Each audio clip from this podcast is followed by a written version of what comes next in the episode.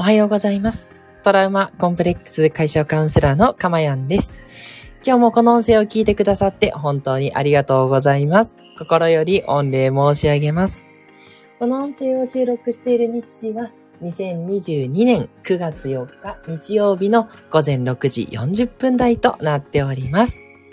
はい。ということで、いつも通り放送を始めていきます。今日は日曜日の朝ということでね、ああ、もう一日お休みだっていう方もね、多いでしょうし、えー、夜の方になってくると、明日から仕事か、というね、えー、落ち込みに行く方もいらっしゃると思うんですけれども、ね、あのー、まあ、せめてですね、こう、朝は元気に 元気に始められるようにですね、この音声を使っていただけたらとても嬉しいなと思います。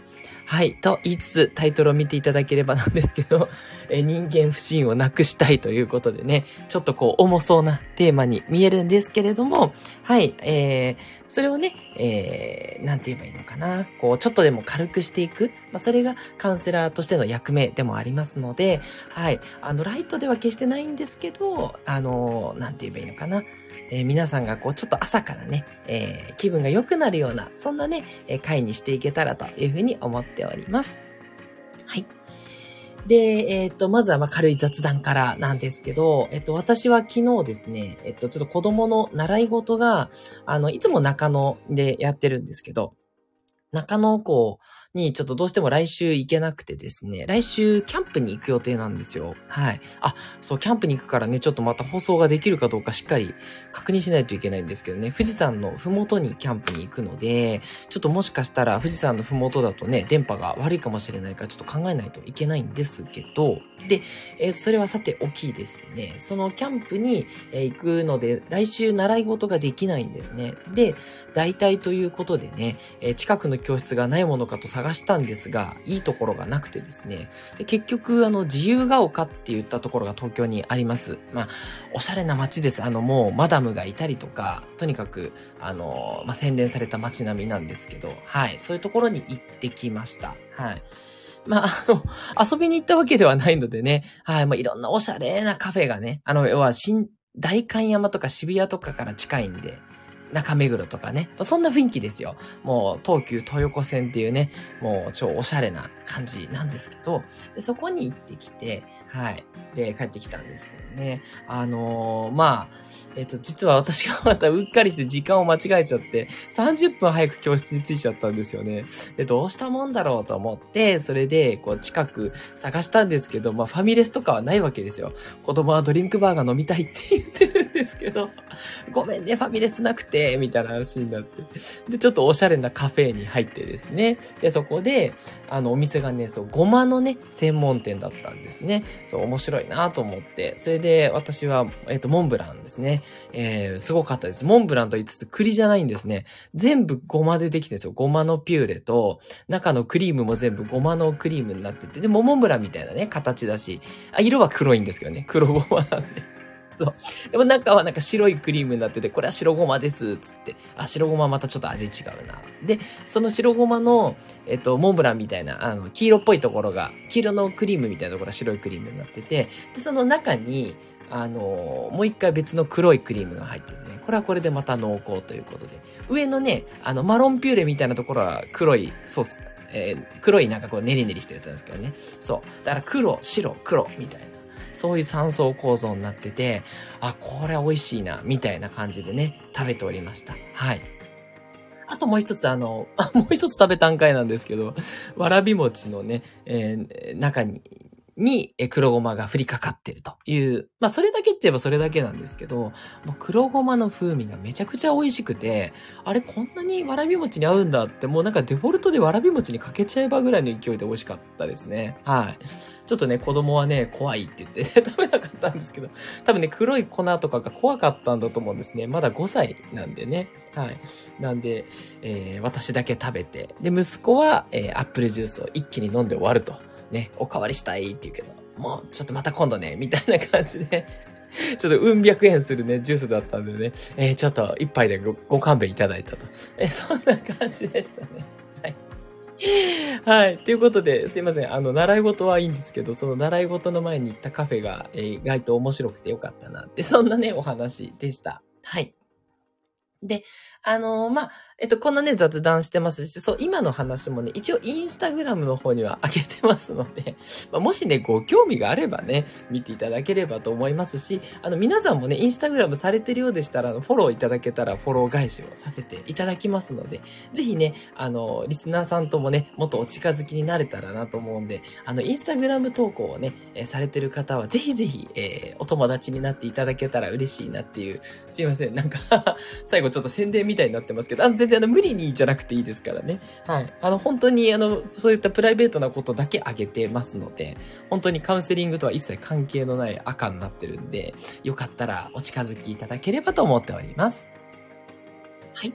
えこの放送ではですね、私の今の癒しの声を聞いていただく幸せと、それから一つテーマに沿ってお話をしていくんですけど、そのテーマについてあなたが知って、で、あの、そこからね、何かを感じること、気づくことっていうのがあるんじゃないかなと。はい。なんでリラックスして聞いていただきたいんですけど、で、そのね、内容をあなたが、えー、実、知ったこと、気づいたことを実践していくように自然となります。なぜなら、毎日ですね、私の声を聞いていると、もう私の考え方っていうのが染みついてくるんですね。そう。人って結局、どの環境にいるかっていうのはすごく大事で、その環境から受ける影響って大きいんですね。なので、こう私の話をですね、いつも聞いてる方は、なんとなく私の考え方に近づいてきて、未来英語を幸せになれてしまうというね、そんなプログラムになっております。あの、私自身もすごくいろんな感情があって、まあ、多分豊かな方だと思うんですけど、それを一つ一つね、こう、自分のカウンセリングで潰してきたっていう自負があるんですね。その自分のね、感覚を潰してきたこの自負でですね、えー、もう今本当に自負でじゃないんだ、その、その感覚を、なんだろうな、大事にして、で、それを一つ一つ取り組んで潰してきたので、もう今本当にね、ほとんど悩みがないんですよ。はい。あの、まあ、カウンセリングのね、あの、師匠にもちょっとついたりして、時折アドバイスをもらうんですけど、はい。もう全然、あの、小さい悩みしかないね、と 言われてしまって、そう。かなりね、癒しが進んでますんで、そんなね、私の状態と、あの、あなたはもしかしたらいろいろ悩んでるところがあるかもしれないんですけど、一緒にね、あの、過ごしていたら、なんかこう、軽くなってくるはずなんですね。なぜならその私の影響を受けてしまうからなんですよ。良くも悪くもね。っていうことでね。はい、この放送を聞いていただければ、もうそれだけで心の悩みは一つずつ剥がれていく。そんな内容になってますので、どうぞよろしかったら、え7時ぐらいまでのあと10分ぐらいですね。短い時間ですので、お付き合いいただけると嬉しいです。さてね、えっ、ー、と、今日は本題に入っていきましょう。え今日は、えー、今日はっていうかですね、ここしばらくはですね、具体的なお悩みをネット上からチョイスしてですね、で、その悩みを勝手にですね、えどうやったらこれが解消されていくかっていうヒントをね、お届けしていく。そんなね、企画をず、やらせていただいています。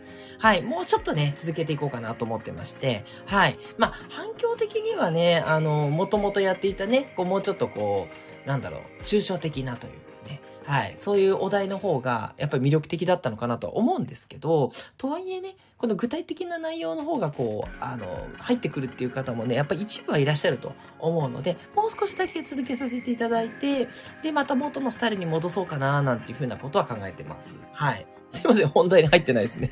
え、本題に入りましょう。え、今日はですね、人間不信をなくしたいというタイトルになってます。いや、ダメだ。えー、ちゃんとタイトルコールやりましょう。人間不信をなくしたい。というテーマでね、やっていきたいと思います。はい。ね、このタイトルコールがかかったら本題に入るな、みたいなね、ことにしたいので、えちょっとすいません。やらせていただいちゃいました。何回言ってるんだって話なんですけどね。はい。ということでちょっとお話読んでいきましょう。はい。ちょっとね、何歳とかわかんないんですけど、まあ、元カノとかっていう言葉が出てくるんで、おそらく男性の方かなと思われます。はい。ちょっと読んでいきましょう。え人間不信を自覚して治そうと努力をしているのに治せない自分がいて辛いです。私は小学生から中学生の前半まで軽くいじめられており人間不信になってしまいました。特に中学生の時クラスの中心人物と仲良くなったことでみんなが手のひらを返して私と仲良くすることするようになったことで人間は自分にとって都合が良くないと相手を蹴落とそうとするものなのかなと思ってしまうようになりました。えー、それに他人に対して全く興味がなくその人がどのような過程を経てそのような思考や考えに至ったのかを熟慮せず自分の主観的視点で平然と上からものを言えるとも思っています。まああのー、なんだろうな、ちょっとこう不審になるところもありつつ、こう自分を高みに置いてというかね、そう、こう上から物事考えちゃうとこもできるというね、そうですね、なかなかこう上行ったり下行ったりしちゃうんだろうなっていうところがありますよね。ね、人と平等だと思いつつもね、やっぱりなんか自分がこう下に行ったり上に行ったりするっていうのはよくあることかなとなんて思いました。続けて。えただそんな私にも彼女ができ、これで報われると思いました。ですが、全く信じられませんでした。彼女の言ってくれた言葉は果たして本心なのか何度も約束を破るのに果たして本当に悪気があると思っているのか最終的には私のことが本当に好きなのかどうかというところまで行き着きました。このことを彼女に言うことはできませんでした。これは彼女が本当に私のことを好きだった場合彼女を裏切ることに他ならないからです。私は裏切らあすいません。私は嫌われないよう必死でした。でそんな時彼女といざこざがあり別れたいと言われました。その時は私が100%悪い話だったので全力で謝罪しました。それとこのようなことが起こらないようにと細心に注意を払い彼女と関係を保っていました。この時人間不信がさらに悪化して蒸気のような注意を四六時中張り巡らしていました。寝れなくなったりそれが原因で嘔吐したりもしました。この後結局関係もうまくいかず彼女とも別れてしまいました。その時彼女から僕は頼りがいがないし常識がないと言われました。おおなかなかね、えー、きついですね。常識がないね。なるほどね。まあ分かってるのにそこをこう人から疲れると結構ぐさってきますよね。まあ言い方はねもうちょっとオブラートに包んでたとしてもですね。いやなかなか辛辣だなと思いますね。はい続いて。嫌なことがあったら言ってほしいと言っていたのに、えー、彼女は聞かなかったようです。ね、私は信じてあげなかったことを後悔しました。だから信じれるように努力しようといろいろ試してみました。最近は自分の好きなことや自分の考えを口に出せるようになってきました。ということでね、ここすごく進歩ですよね。ね、自分の好きなことや自分の考えを口に出すってすごい怖いと思うんです。これを言ったら嫌われるんじゃないかとか、それを言ったらね、こうわがままと思われるんじゃないか。いろいろ思いますよね。もう私も今今でもそういうこと思いますもん。それでもね言うようにしてますけど。で 心を癒していけばできますけどでもやっぱりこの方自力でねなかなかそこまでいくって難しいのにすごく努力されてるんだなって思います。えですがやはり人に褒められたりすると疑ってしまったり自分が不快だと思ったことを口にするのをためらったり知らないうちに嫌われているのではと思ったり他人に対して自分の弱みを見せるのを極端に嫌がる自分がいます。いやそりゃそうだと思いますね。はい。特に私には今女友達がいるのですが元カノのことがトラウマになり知らないうちに嫌われていそうで精神的に参ってしまう時があります。どうしたら私はもっと人を信用することができるのでしょうか？ということですね。はい。まあ、この話ですね、いろいろとね、あるんですけれども、まあそうですね。えっと今日一つだけね、あのいつもの通り、いつもの通りというか、最近あのお悩みをお話しした後、その一点だけ何かね、こう、ポイントをお伝えしたいなってつい思うんで、なんかその流れでいくんですど、まあ、これに対してね、皆さんだったらどんなアドバイスをしていくかっていうことをやはり考えていただきたいんですね。考えることによってあのご自身でもね近しい悩みやっぱり人間不信だというかそこまでいかなかったとしてもこうなかなか人と打ち解けるのが苦手だっていうタイプの方はね結構いらっしゃるんじゃないかなと私もそういうタイプなので あのすごくこの方の気持ちよくわかるんですね昔の自分は本当これであの妻とは結婚してるのにそれでも本当に自分のことが好きじゃなくてただね子供が欲しいから利用しただけなんじゃないかとかねそんなことばっかり考えてたんですよ。もう私も人間不信の塊だったのでちょっとよく気持ちはね分かるつもりなんです。だからあのあなたご自身の、ね、役にも立つと思うのでぜひぜひ、ね、一緒に考えてみていただきたいなってこの時間だけねそういうふうに思うんですけど、まあ、よくあるアドバイスとして考えすぎだよとかあとこれね落ち着いてみたらそのね、えー、何でしょう。知らないうちに嫌われてるのではっていうのはもうご自身の妄想ですよねとかね。そういうことを言えると思うんですよ。実際じゃないと思うんで気にしないでくださいとかね。そう。であとはねそんな悪い人ばっかりじゃないっていうことですね。そう。あの、途中でですね、えっ、と、そう、人間は自分によって都合が良くないと相手を蹴落とそうとするものだっていうふうにもうこれ決めつけが入ってる。あと、ね、もう、あの、絶対こう人間っていうのはこうね、自分のことばっかり考えてててね、まあ、そうかなって思う面もあるし、そうじゃない面も私はあると思ってるんですよ。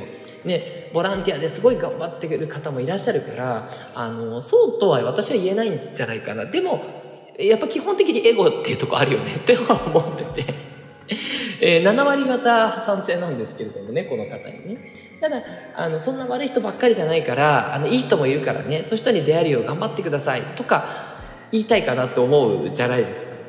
でそういったアドバイスは言えれますしあのそういったアドバイスもね有効な部分もあるんですけどおそらくねあのこの利用相談者さんにはね響かないんじゃないかなっていうのが私の想像です。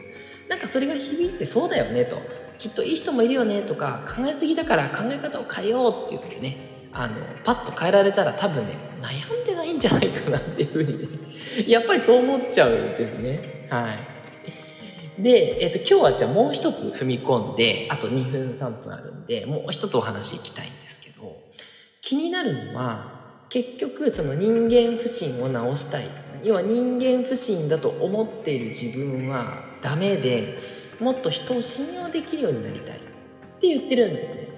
でこれって何かっていうと今人間不信っていう気持ちを持ってしまっているこの方がその人間不信をなくすことができないっていう自分をやっぱこうなんつうかダメだって言って自分を認められてないって言ったところがやっぱちょっとポイントかなと思います。はい。まあね、人間不信なんていいと思えないよって思うかもしれないんですけど、人間不信にもですね、メリットがあったりするですね。はい。まあ、これちょっと次回お話ししますけども、えっと、どういうことかっていうと、結局、人間不信の気持ちを持っているっていう、そのままの、ありのままの自分を認めていくっていうことがね、一番の癒しなんじゃないかなと思います。うん。まあ、要はそのままでいいよっていうことなんですね。でそのままでいいっていうのが別にその人間不信のままでいいって言ってることじゃないんですよ。人間不信のままでいるあなたにだって全然そのまま普通にそれでいいんだよっていいも悪いもないんだよってことですね簡単に言うと。そのありのままで存在している。それでいいんだよっていう感じですね。ゼロっていうことですね。はい。この方は人間不信がダメだと思って一生懸命直そうとされてるんですね。でそのその努力自体を否定はしてないです。その努力できるところもありのままでいいんですけどなんかその辛いって思ってるってことは多分自分が認められてない。ですねでそれは人間不信を直さないとダメだっていうやっぱ思い込みなんですけど人間不信のままでいいっていうやっぱりこう認めるってことをね、えー、した方がいいのかなとすいません。哲也さんありがとうございます。エコーが偏いを超えということで。いや、あの、すいません。タイトルコール消したつもりが、もう一回タイトルコール入っちゃってました。ごめんなさい。失礼いたしました。ということでね。ああ、ずっとタイトルコールついてもこういうミスになるわけですね。いやいやいやいや、いかんですね。ありがとうございました。ということでね、ちょっと今日は、あの、すいません。この後、ちょっと音声上げ直しますね。はい。大変失礼いたしました。そっかそっか、ということで、ちょっとし、しまった感がございます。はい。後でね、ちょっとあの、パソコンの方にね、あの、予備で撮ってる録音の方、そっちをちょっと載せていきますので、はい、ちょっと気をつけたいと思います。大変失礼いたしました。ありがとうございます。神秘的でした。そうですよね。そう。よし、このありのままを認めないといけないですね。今その話してましたもんね。そう。私はね、こういうミスが多くてね、やっぱそこでちょっと落ち込むところがあるんですけど、まあね、そのミスから学ぶこともあるなというふうにね、思っていきたいと思います。ちょっと今まさに自分でしたね。っていうことで戻したいんですけど、じゃあ、どうやってそんなね、人間不信でいる自分っていうことをね、認められるのと。はい。認めた上で、あの、全然努力してそれを変えていくっていいと思うんで、あの、この、今、努力しても直せない自分って言ったところをね、なんとかね、こう、認められて、辛いって気持ちを癒していけたらいいな、というふうに思っております。はい。いやー、ということでね。いやー、もう私も自分不死になりそうですね。あー、もうなんでこうかかったままずっと喋っちゃってるんだろうってね。落ち込んじゃいますね、これね。ありがとうございます。ということで、哲也さんがね、コメントいただいたおかげで、なんかもう救われましたね。いや、よかったよかった。危なく、なんかこうエコーかかったままのね、放送をね、お届けしてしまうところでございましたし、バックアップ取っててよかったなっていう自分を褒めたいと思います。はい。はい。ということで、いかがでしたかね？え、今日のね、放送、え、役に立ったなって、面白かったなっていう方はね、ぜひ、いいねのボタンを押していただけると嬉しいです。またね、えコメントもお待ちしておりますし、あ、そうですね、今日はですね、ちょっとコメントはね、え待っていただいて、もう一回今ね、上げ直しいたしますので、その後ね、コメントいただけたら嬉しいです。はい。えそれからですね、レターの方お待ちしております。あの、匿名の場合はですね、放送でですね、ご相談内容をお返しするということで、必ずね、100%お悩みについてご回答いたしておりますので、どんな悩みでも大丈夫ですよ。ね、オールジャンルで受け付けておりますので、はい、あの、ちょっと困ってることがあるという方は、どうぞお気軽にですね、相談してみてください。あの、不足とかあっても大丈夫ですよ。私の方からここってどうですかつってね、いろいろお聞き返しもできますから、はい、まず自分の思いの丈をね、そのままぶつけていたただければというふうに思っております。はい。では皆さんのコメント読んでいきたいと思うんですけど、哲也さんからミス、ミステリアスっていうね、うまいですね。なんでこう、こうダジャレのようなね、こう、類まれなるギャグセンスを発揮していただけるんですかね。すごいなぁといつも思います。ね。ほんとミスがミステリアスになってね、神秘的というね。そんなね、えー、ミステリアスにミスが入ってると思ってなかったですね。ということで、ありがとうございました。哲也さんね。哲也さんね、あの、読書の鉄人ということでね、もうまた哲也さんの放送もすごく癒される、ゆったりとした放送になってますので、ぜひぜひ聞いてみてくださいね。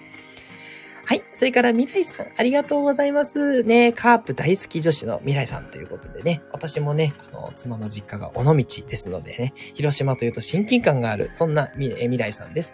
おはようございます。哲也さんグーということでね、本当ですよね。さすがの哲也さんというところでね、ありがとうございます。ね、未来さんにもね、そうやって、えー、なんだろう、こう、褒めていただいて嬉しいです。哲也さんのことを褒めていただいたことがちょっと嬉しいななんて思います。ということでね、リスナーさんに支えていただいてる、あ、哲也さんから目がハートのマークいただきました。ね。そんなリスナーさんに支えていただいてる放送ですね。いつもいつもありがとうございます。はい。